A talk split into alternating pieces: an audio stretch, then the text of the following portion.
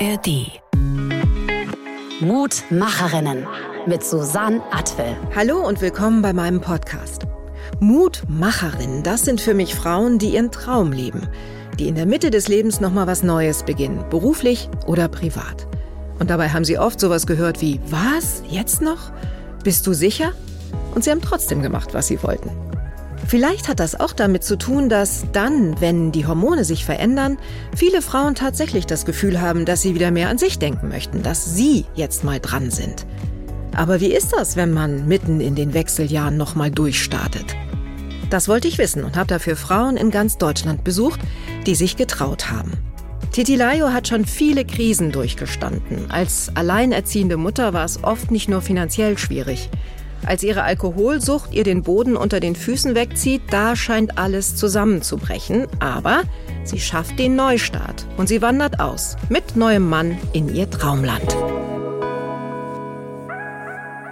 Erstmal Dankeschön, dass du hier zu mir gekommen bist, weil du bist ja, das ist ja ganz, eigentlich ist es ja, also eigentlich komme ich ja zu den Protagonistinnen, zu den Frauen und besuche euch, ja, weil mir das ganz wichtig und am Herzen liegt, ähm, in die Atmosphäre der Frau einzutauchen und so.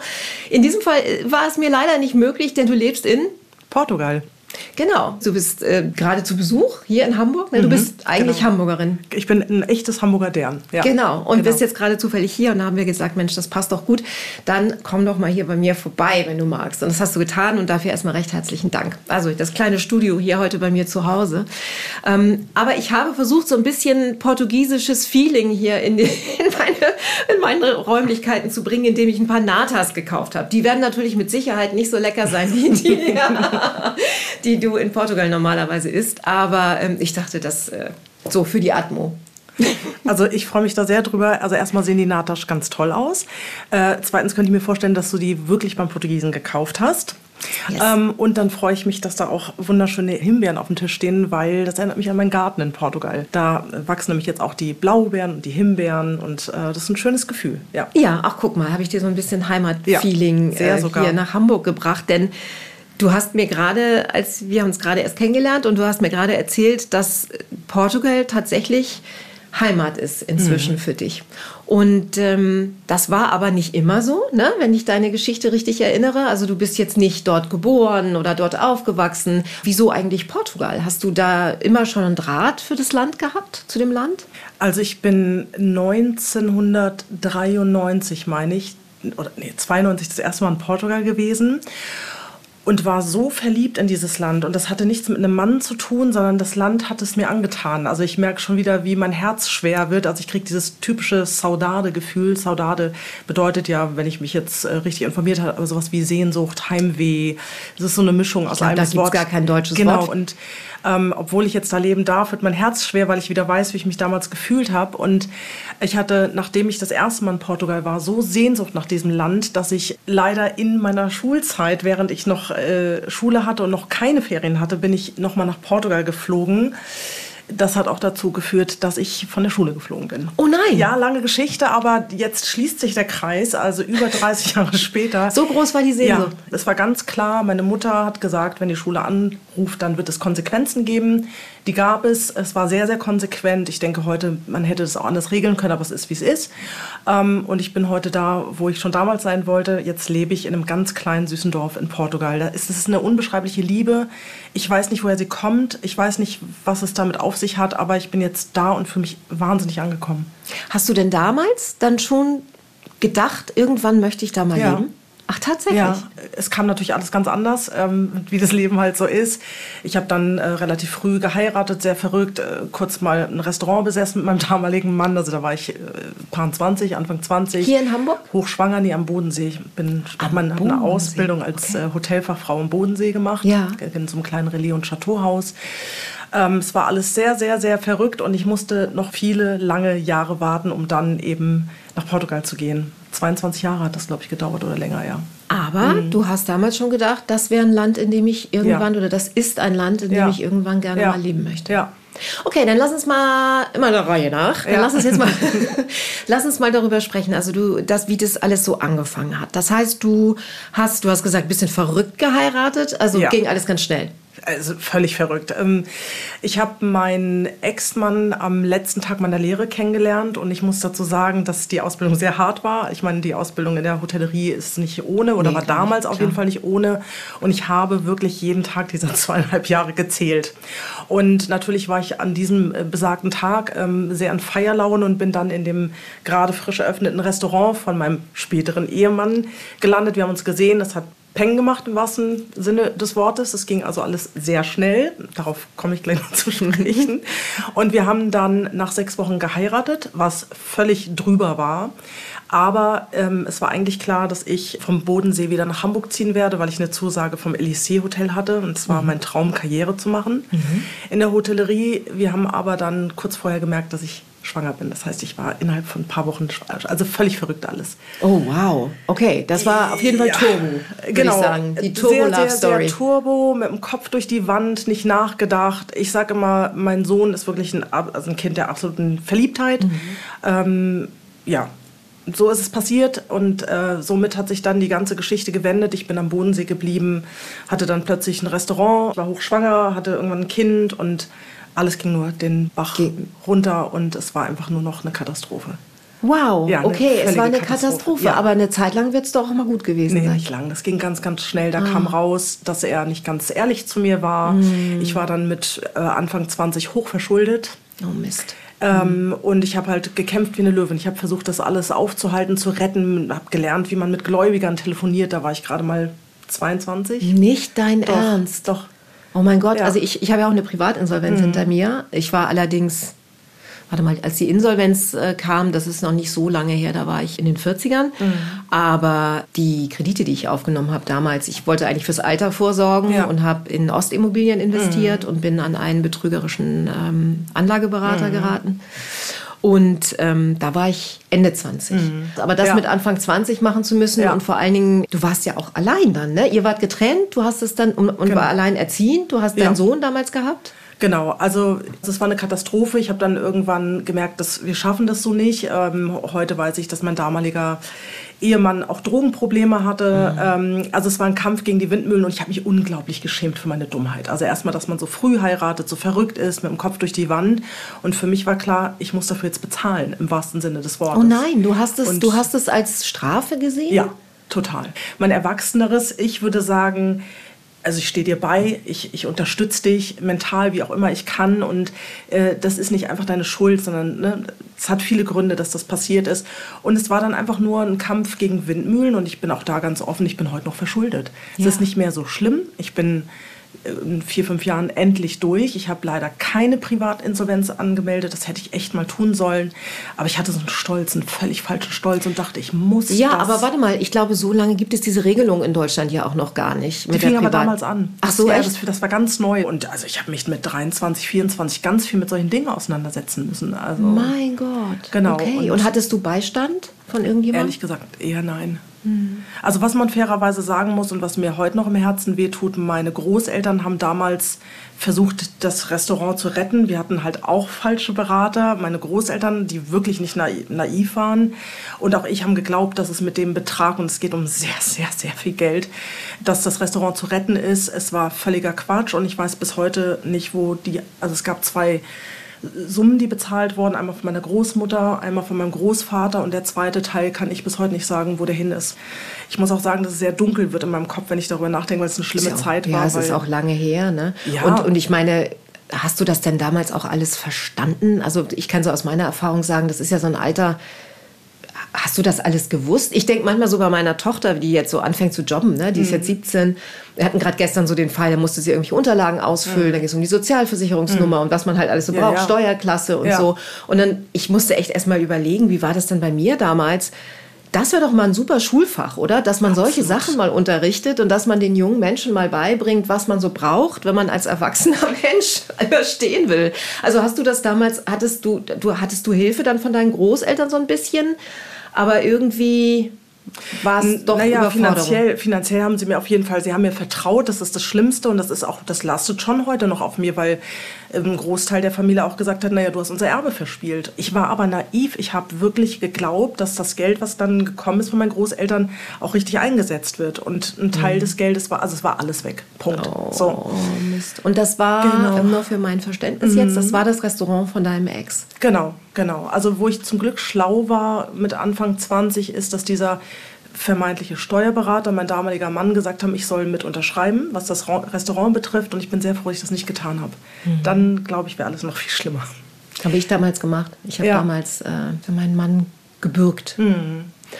Das war falsch.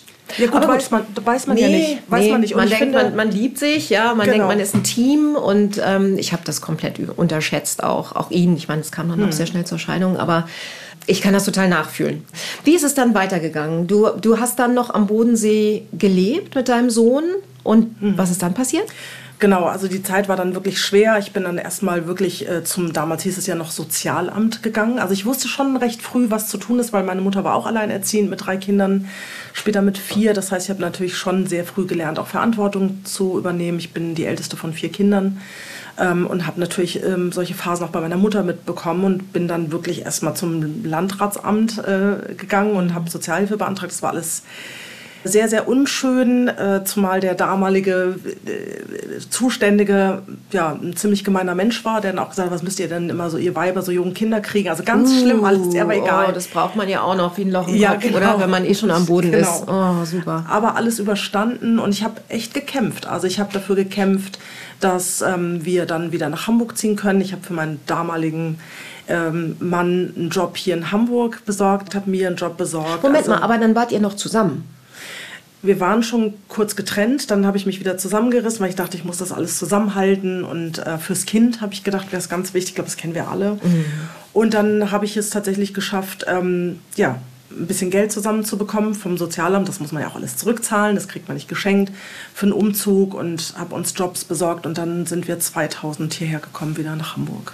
Okay. Genau. Aber für deinen Mann damals war es neu, oder? Der kannte Hamburg noch nicht. Genau, das war neu und er hat sich auch nie hier wohl gefühlt. Er ist dann auch 2004 relativ spontan wieder äh, zurück nach München gegangen. Und dann wart ihr endgültig getrennt. Ja, wir waren schon vorher dann getrennt und mein Sohn hat ihn auch seitdem eigentlich nie wieder gesehen. Oh, das ist traurig. Das ist bitter, ja. Ja. Und dann? Die darauffolgenden Jahre waren dann auch schwer, weil, muss ich dir nicht erzählen, als alleinerziehende Mutter, äh, du hast ja nun gar keine Lobby. Also weder beim Arbeitgeber noch äh, auch im Kindergarten. Also es war jetzt nicht so, dass da so viel Verständnis war. Äh, Es war ja auch noch eine andere Zeit, muss man sagen. Ja, das genau. Ist ja und dieser Spagat, auch immer, es gab, da gab es dann ganz frisch den Kita-Gutschein.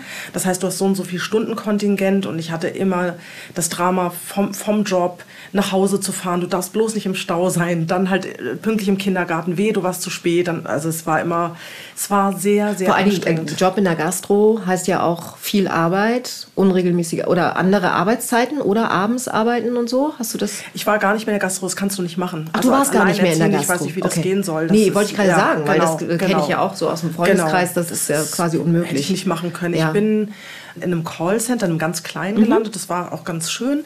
Von einem Unternehmen, das eben drei Standorte in Deutschland hat und die machen eher so Marktforschung. Das war, hat wirklich Spaß gemacht. Und da Also so heißt geregelte Arbeitszeiten, Ja, viel mit genau. Leuten sprechen und Genau. so. Du bist ja ein sehr offener Typ. Das war wahrscheinlich so genau. ganz okay für Genau. dich.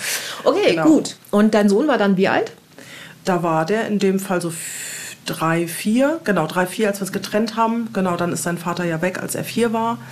Und dann war das schon ein Struggle, ne? wenn du halt ein relativ geringes Einkommen hast. Also ich habe mich sehr hoch gearbeitet. Also wenn man meinen Lebenslauf sieht, der ist schon wild, sage ich mal. Ne? Ich habe angefangen in diesem kleinen Callcenter und habe dann irgendwann im Innendienst gearbeitet für verschiedene äh, Unternehmen, dann irgendwann im Außendienst. Also ich habe dann irgendwann mein Talent fürs Verkaufen entdeckt. Äh, das hat mich dann auch finanziell ein bisschen mehr nach oben gepusht.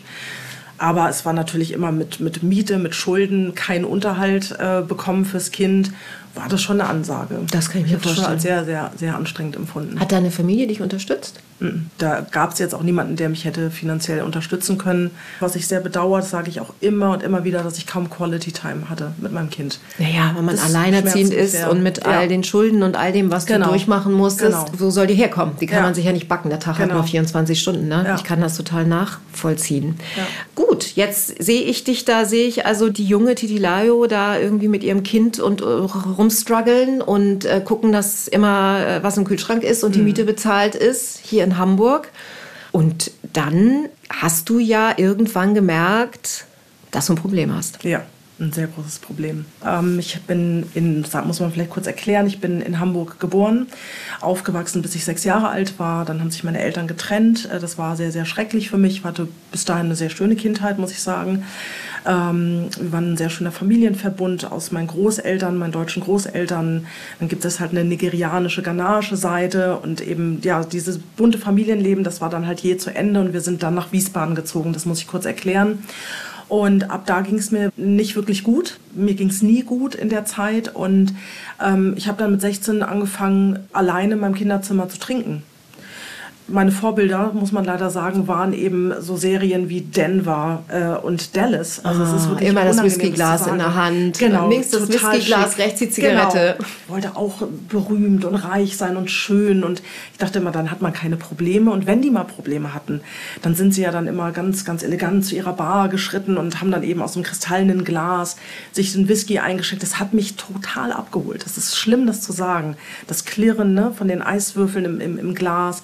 Und da habe ich irgendwann gedacht, als ich so meinen ersten Liebeskummer mit 16 hatte, jetzt holst du dir was zu trinken. Und es hat einfach so unglaublich gut funktioniert, in Anführungsstrichen, dass ich das sehr schnell wiederholt habe. Und ich würde heute sagen, dass ich sehr, sehr schnell schon auch äh, seelisch abhängig war, psychisch. Deine Mutter hat nichts gemerkt? Nein. Ja. Und dann mit 16 hat es eben angefangen, dass ich mir halt äh, Appleboy äh, geholt habe. Schön zwei 1,5 Schöne Liter Flaschen. Stöpfchen, Ah, schön. Stöpfchen, gell? Wir können auch noch ein bisschen hessisch, können wir auch noch. Und dann habe ich das so runtergetrunken und habe gemerkt, jetzt wird es warm im Bauch. Also ich möchte das jetzt niemand hier schmackhaft machen, Nee, das ist mir ganz wichtig. Aber Willen. einfach, Ja. es hat mich beruhigt. Und natürlich willst du das immer und wieder. Immer Ja, vor allen Dingen, die haben, ne? Geschichte geht ja noch weiter. Ja. Du warst abhängig, du hat- hattest ein Suchtproblem. Ja. Hast du, wann hast du denn das Bewusstsein dafür gehabt, dass du alkoholabhängig bist? Wann ist das gekommen? Das erste Mal ist es gar nicht durch mich selbst gekommen, sondern durch meinen damaligen Freund. Ich war 27 und habe wohl, als ich sehr betrunken war, irgendwie gedroht, war sehr dramatisch, dass ich mir die Pulsadern aufschneide. Es ist mir un unglaublich peinlich, das zu sagen, weil das nicht meine Art ist und vor allem jemanden damit zu erpressen. Ähm, also ich hatte da irgendein Drama, ich erinnere mich leider nicht daran. Und dann hat er nur am nächsten Morgen gesagt, wenn du dir keine Hilfe holst, wenn du da nicht was änderst, dann werde ich gehen. Und er hat mich wirklich sehr geliebt. Und dann war mir klar, jetzt musst du was tun. Es gibt eine, die Frauenperspektiven e.V. in Hamburg. Das ist eine Suchtberatung für Frauen, ähm, die ich sehr, sehr, sehr schätze. Und da war ich dann eben mit 27 und habe da eine Das heißt, all diese Zeit von dem ersten Moment mit äh, 16 in der Pubertät, als du festgestellt hast, hm, der Alkohol tut mir gut, bis zehn Jahre später quasi hast Ja. du getrunken. Außer in der Schwangerschaft, weil das war für mich logisch. Man raucht nicht und man trinkt nicht. Stimmt, und das ging komischerweise. Ne? Also es war kein Problem. Ähm, Das ist, was ja auch so ein Punkt ist, ne? weil man ja immer denkt, alkoholabhängig ist man dann, wenn man nicht ohne kann. Ja. Äh, wenn du sagst, du warst Ja. schwanger und da konntest du es weglassen, dann bist du ja wahrscheinlich auch gar nicht so auf die Idee gekommen, dass du ein richtiges Suchtproblem hast. Ne? Nee, zumal ja auch jeder trinkt gefühlt. Also in meinem bekannten Freundeskreis dann Hotellerie. Wir haben immer die tollen Weine probiert, wie gesagt Relais und Chateauhaus. Also ich hatte es nur mit den besten Weinen zu tun und ich fand das auch interessant. Ich finde auch heute schöne Weine noch schön. Ich kann auch heute neben Leuten sitzen. Ich rieche das auch immer noch gern. Ich will einfach nur nie wieder Mhm. das Gefühl haben. Ich möchte nie wieder betrunken sein. Ja und gefühlt trinkt jeder. Deswegen Ja, bin ja, ich auch nicht absolut. aufgefallen. Ja, ja, absolut. Das ist, ich finde auch, das wird jetzt auch, wenn man ein bisschen älter ist, wird es auch nicht besser. Aber das wird ja, äh, es ist ja total gesellschaftstauglich. Genau. Also darüber redet man irgendwie so, Genau. als wäre es, keine Ahnung, Ja. Limonade. Ähm, okay, dann bist du zu dieser Beratungsstelle gegangen Mhm. und was haben die dir gesagt? Das Gute ist, die lassen einem Zeit. Also erstmal kannst du reden. Du kannst erstmal sagen, ich glaube, da ist was, ich habe Probleme. Und dann gehst du erstmal nur in die Beratungsstelle und irgendwann fragen die dich halt, ob du was machen willst. Und dann bin ich damals irgendwie, musste ich irgendwie zwei Wochen jeden Tag oder jeden zweiten, das weiß ich nicht mehr so genau, weil es so lange her ist. Ist ja schon wieder 20 Jahre her, nach Eppendorf, um einfach das ne, Blut abnehmen zu lassen, um wirklich in die Uniklinik zu beweisen, genau, dass ich eben nicht trinke. Zu dem Zeitpunkt, wo ich dann gesagt habe, ich höre jetzt auf, dann gehst du halt in die Klinik. So war das damals, das ist jetzt anders. Entzug gemacht. Ge nee, ja, ja das also so? alleine. Den habe ich zu Hause gemacht. Das war jetzt auch nicht so dramatisch. Ähm, das Das ist dir aber gelungen. das ist mir noch gelungen, aber das war für mich damals noch nicht so schwer, weil ich hatte meinen Freund, der mich unterstützt hat und ähm, dann wusste ich ja, ich kann zu den Frauenperspektiven gehen und dann fängst du eine Therapie an, dann machst du Gruppentherapie, Einzeltherapie. Das war super. Und dann habe ich aber, nachdem wir uns getrennt haben, ich glaube zwei Jahre später oder drei Jahre später, habe ich dann äh, wieder angefangen.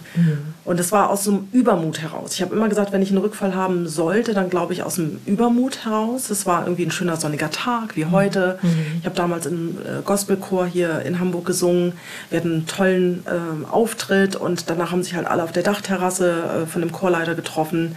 Und dann gab es Weißwein und ich habe gedacht, ja komm, ein Glas kannst du mal trinken. Ja. Das war natürlich kein Glas, sondern ich habe ohne aufzuhören getrunken. Oha. Ja. Okay. Und da war ich wieder sofort drin. Das weiß ich einfach heute. Ich kann nicht ein Glas trinken. Das ist jetzt quasi zweimal sozusagen irgendwie nochmal aufgepoppt in zwei Situationen, dass ich kurz Suchtdruck hatte. Ich habe seitdem nie wieder Suchtdruck gehabt. Ich bin jetzt äh, vier Jahre, trinke ich nicht mehr. Ähm, sondern jetzt ist es auch eher so, ich habe nicht das Gefühl, dass ich auf was verzichte. Und ich glaube, das ist so wichtig. Wenn du denkst, dass das ein Verzicht ist, dann ist es immer noch schwierig. Aber ich habe eher das Gefühl, ich habe mich total befreit. Das kann ich nachvollziehen. Ja. Dass, dass man dann Ja. das auch so empfindet, dass es keine Bereicherung mehr ist Ja. im Leben, wenn man betrunken Ja. ist, äh, sondern ein Zwang, eine Sucht, die einen Ja. kaputt macht. Ja. Ne? Und dann sich freut, wenn man es nicht Ja. braucht. Und jetzt lass uns doch mal zu dem Punkt kommen, an dem du, also du hast dann immer wieder mit deiner Alkoholsucht gekämpft, muss man ja sagen. Mhm. Lang, ne? ja. ja. Genau. Und wo kommt dann plötzlich Portugal her? Also du lebst Mhm. jetzt seit wie vielen Jahren in Portugal? Wir sind jetzt seit Anfang 2021 da. Genau zweieinhalb Jahre bald. Also äh, in der Pandemie. In der, ja, wir sind total Wow. verrückt. Wir haben uns einen Wohnwagen gekauft. Jeder hat gesagt, ihr habt sie doch nicht mehr alle. Ihr könnt doch nicht jetzt losfahren, wo es am schlimmsten ist. Haben unsere Sachen gepackt ähm, und sind dann wirklich mit uns- unserem Auto und Wohnwagen runter nach Portugal. Hatten auch noch keine Bleibe. Deswegen haben wir uns den Wohnwagen gekauft und äh, haben dann dreiviertel Jahr ernsthaft in einem Wohnwagen gelebt. Ja, Und wovon habt ihr gelebt? Ähm, ich bin ja selbstständig und was ganz gut ist, ich bin, weil ich eben schon so lange Vertrieb mache und ich kann ganz gut sprechen und telefonieren. Und das, was alle hassen, kann ich relativ gut. Ähm, ich kann gut Akquise machen. Ich habe halt keine Angst davor und das ist Okay. halt cool. Das ist ein Job, den kann ich ja von überall aus der Welt machen oder auf der Welt machen. Das heißt, ich brauche mein Headset, mein Laptop und ich mache halt Vertrieb und Akquise für Firmen. Und mein Freund ist beim Film und ist dann partiell halt weg.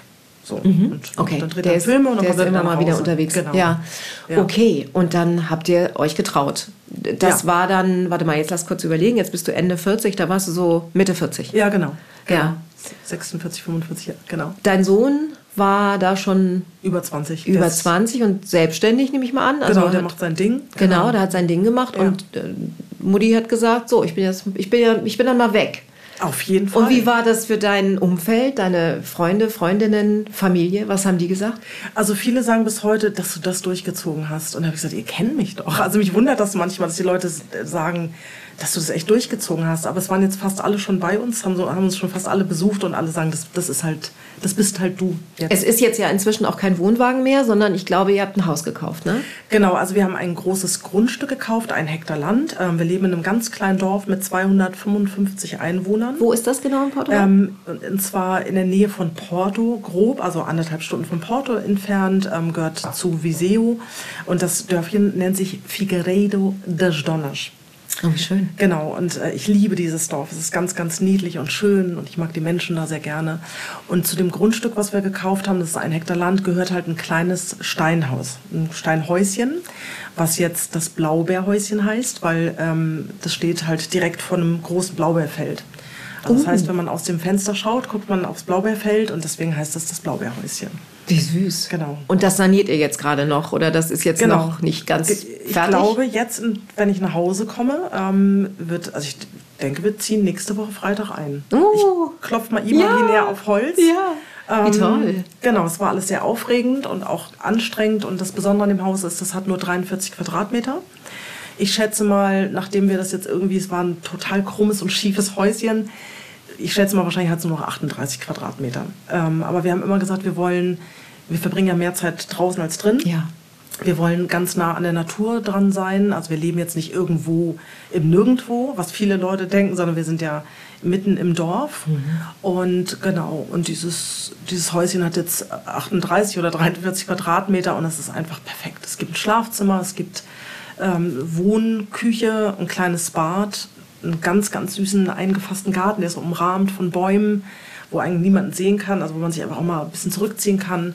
Und das wie hast du, wie hast du denn gemerkt, wo, wie hast du gefühlt, dass Portugal dein Herzensland ist? Dass du dein Leben so verändern möchtest, dass du hier alle Zelte abbrichst Mhm. und mit Mitte 40 sagst, ich lebe jetzt in Portugal. Tschüssi. Also wie gesagt, ich habe ja äh, eingangs schon erzählt, dass ich schon immer so eine Verbindung zu dem Land hatte, obwohl ich über 22 Jahre dann nie da sein konnte, weil Ja, du wärst, wenn du jetzt regelmäßig da im Urlaub gewesen wärst. nee, ne? das ging ja nicht, ne? weil finanzielle Sorgen, mein Sohn und ich waren in, in der Zeit irgendwie zweimal im Urlaub, in Anführungsstrichen, äh, in 18 Jahren. Wir konnten uns das nie leisten. Und dann habe ich aber zu meinem 40. Geburtstag, so fing das Ganze an, äh, von meinen Freunden so viel Geld geschenkt bekommen, dass ich mir eine Reise mit meinem Sohn leisten konnte. Das hatte ich mir gewünscht. Und dann sind wir nach Lissabon geflogen. Und als wir über Lissabon ähm, waren, also mit dem Flieger da ankamen, habe ich angefangen zu weinen und ich konnte das überhaupt nicht erklären. Mir sind die Tränen einfach nur so runtergelaufen und ich konnte nicht sagen, warum. Okay. Und sobald ich portugiesischen Boden berührt hatte, sozusagen, war einfach für mich klar, das ist irgendwie, ist da was. Genau. Und dass ich aber die Entscheidung getroffen habe, dass ich nach Portugal gehen muss, hat verschiedene Gründe. Ähm, der eine Grund ist, dass ich über 20 Jahre heftigste Allergien hatte, aber so schlimm, dass ich wirklich dachte, ich pack das nicht mehr. Also ich habe wirklich Schmerzen im Körper, ich ähm, habe ganz viel Atemnot, ich habe Oh, so alle möglichen, bist du alles, allergisch? alles, was blüht und kreucht und fleucht und ähm, und es wurde hier immer schlimmer, immer schlimmer und immer schlimmer. Und immer, wenn ich dann in Portugal war, also ab 2015 war ich, wann immer ich Zeit hatte in Portugal, ging es mir besser. Und ich habe gemerkt, also irgendwie ist das schon krass. Wenn ich in Portugal ankomme, geht es mir gut. Wenn ich wieder zurück nach Deutschland komme, nach Hamburg, geht es mir schlecht. Aber der wahre Auslöser war dann 2018, A, habe ich sehr viel getrunken, was ich da aber noch nicht so richtig, doch ich wusste, dass ich ein Alkoholproblem habe, aber ich wusste noch nicht, wie schlimm es ist. Und ich hatte eine Jobsituation, die mich wirklich zerstört hat. Ähm, ich hatte einen leitenden Posten in einer schönen Anwaltskanzlei, die ich nach wie vor liebe, im alten Spiegelgebäude, wunderschön. Ich habe wirklich gedacht, das ist mein Traumjob. Ähm, da sind dann einige Dinge schiefgegangen die haben irgendwie dazu geführt, dass ich A, noch mehr getrunken habe und ich war sehr verzweifelt, sagen wir es mal so. Ich bin dann in der Zeit auch noch sehr krank geworden, das habe ich niemandem gesagt, ähm, weil das was ist, was, worüber man eben nicht sprechen kann. Bin aber so krank wie ich war, dann auch noch zur Arbeit gegangen. Die Situation auf der Arbeit wurde immer schlimmer. Also ich hatte ein Team, das gegen mich gearbeitet hat. Das war halt sehr, sehr schwierig. Ähm, mein Sohn war in der Spätpubertät. Ähm, mein Sohn ist dann auch sehr abgestürzt. Ähm, also es kam so alles zusammen. Ne? Und du weißt ja, man hat ja nicht so viele Säulen äh, oder man braucht ja irgendwie auch ein gewisses Fundament, Mhm. Fundament. um klarzukommen. Weil ich Und da war warst du allein zu der Zeit? Ja, Dein ja. Freund, mit dem du jetzt in Portugal lebst, kanntest Nein, du da nein, noch den nicht? Mhm. kannte ich da leider noch nicht, genau. Und es gab keinen Halt mehr. Also wurde das Trinken auch schlimmer. Das heißt, sobald ich Feierabend hatte, habe ich mich nur zu Hause eingesperrt und habe noch mehr getrunken. Und, Ah. Und das, wo du schon wusstest, dass du ein Alkoholproblem Ja, hast, also genau. alkoholabhängig bist, ne? Genau. alkoholkrank. Genau, ich habe mit 30 wieder angefangen Ja. und ich wusste da, Fräulein, du musst jetzt eigentlich was tun und habe mir jedes Jahr aufs Neue gesagt, nächstes Jahr, nächstes Jahr. Und aus nächstes Jahr, nächstes Jahr wurden dann 13 Jahre. Wow, schwer. Genau. Ja, und dann kam irgendwann der totale Zusammenbruch. Das hatte halt erstmal vermeintlich nur mit dem Job zu tun. Ich habe mich dann krank gemeldet, hatte dann schwerste Depressionen und als ich zurückkam, bin ich gekündigt worden. Oh. Und das war natürlich für mich das Drama, weil ich habe den Job geliebt. Heute denke ich, das war alles gut und ich denke, ich habe da auch einiges für getan. Ähm, mir haben zwei ehemalige Kollegen gesagt, mit denen ich heute noch befreundet bin, sie haben nie gemerkt, dass ich ein Alkoholproblem hatte. Aber ich denke auch meine Verhaltensweisen, auch die Art, wie ich meinen Job gemacht habe, ich hätte den 100 Prozent viel, viel besser gemacht, wäre ich nüchtern gewesen. Also das spielt. Das heißt, du warst dann auch betrunken im Job? Nein, nein, nein, nie.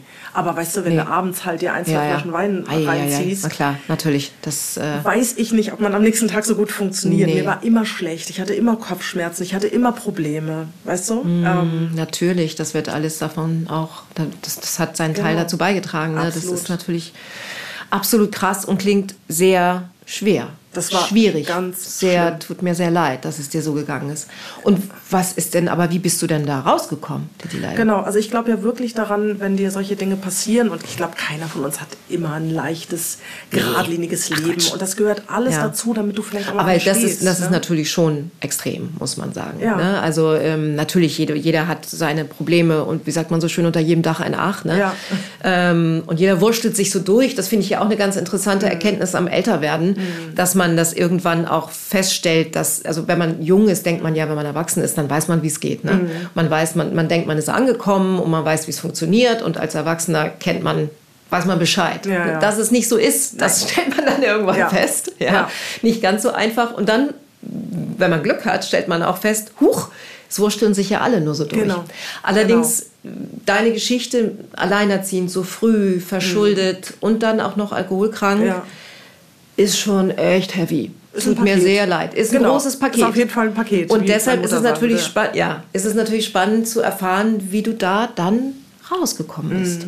Also ich glaube ja wirklich an was Höheres. Ne? Ich bin aus der Kirche ausgetreten, ich gehöre keiner Gemeinde an, ich bin in keiner Sekte, aber ich glaube ganz tief in meinem Herzen, weiß nicht, ob ich es Gott nennen soll, eine höhere Macht oder was auch immer, aber da ist irgendwas. Und ähm, an dem Tag oder ein paar Tage später, nachdem ich erfahren habe, dass ich gekündigt worden bin, saß ich auf meinem Balkon, da habe ich noch geraucht und habe gedacht, so, jetzt hast du ja Zeit, du bist freigestellt, jetzt erfüllst du dir deinen Traum und gehst mal für eine Zeit lang nach Portugal. Das war 2018. Und dann wollte ich gerade anfangen zu googeln, ob es nicht irgendwo House-Sitting-Jobs gibt. Und das ist jetzt wirklich kein Scherz, was ich erzähle. Eine Freundin von meiner Mutter lebt schon seit über 30 Jahren in Portugal. Wir hatten uns auf einer Lesung von ihr äh, getroffen in Eppendorf. Die schreibt Bücher, ganz tolle Bücher über Portugal. Und der hatte ich nur gesagt, ach du, ich bin gekündigt worden, mir geht's gerade nicht gut. Und dann schreibt die mir wirklich ernsthaft, in dem Moment, wo ich gerade googeln wollte, Mensch, das tut mir leid, wollen wir mal telefonieren? Ich habe da eine Idee, ich weiß nicht, ob du das jetzt blöd findest, aber ich bin wieder für drei Monate in Kanada, weil sie lebt in Kanada und äh, in Portugal. Hättest du nicht Lust, ähm, mein Haus zu sitten?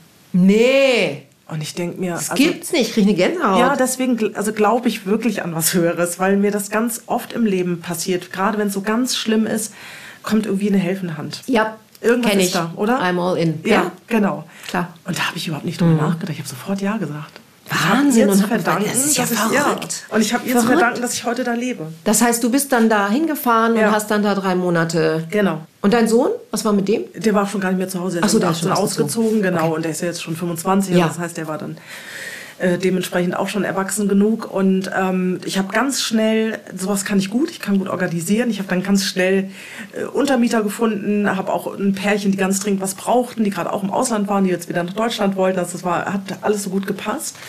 Und meine Mutter hat nur zu mir gesagt, also ich weiß, dass du dich irgendwie nach Natur und Ruhe sehnst, aber ich glaube, das ist nichts für dich. Das ist ein bisschen sehr ab vom Schuss. Das ist übrigens im selben Dorf, in dem ich jetzt lebe, aber es ist schon sehr ab vom Schuss. Und ich hatte damals noch mit Ängsten in der Dunkelheit zu kämpfen. Ich hab eine, hab, hatte eine wahnsinnige Spinnenangst. Und viel allein sein war früher auch nicht so mein Thema. Ne? Kam mir nicht so gut mit zurecht. Es war mir egal. Ich wusste, ich muss das jetzt machen. Und da hat sich mein Leben verändert. Was für eine krasse Liebesgeschichte. Mhm. Ja, das ist, das ist echt eine Oder? Liebesgeschichte. Das ist echt eine Liebesgeschichte. Aber wie ist denn da jetzt dein Freund? Also der, der Mann, mit dem du jetzt glücklich bist, wie, wie ist der da jetzt noch reingepurzelt? Genau.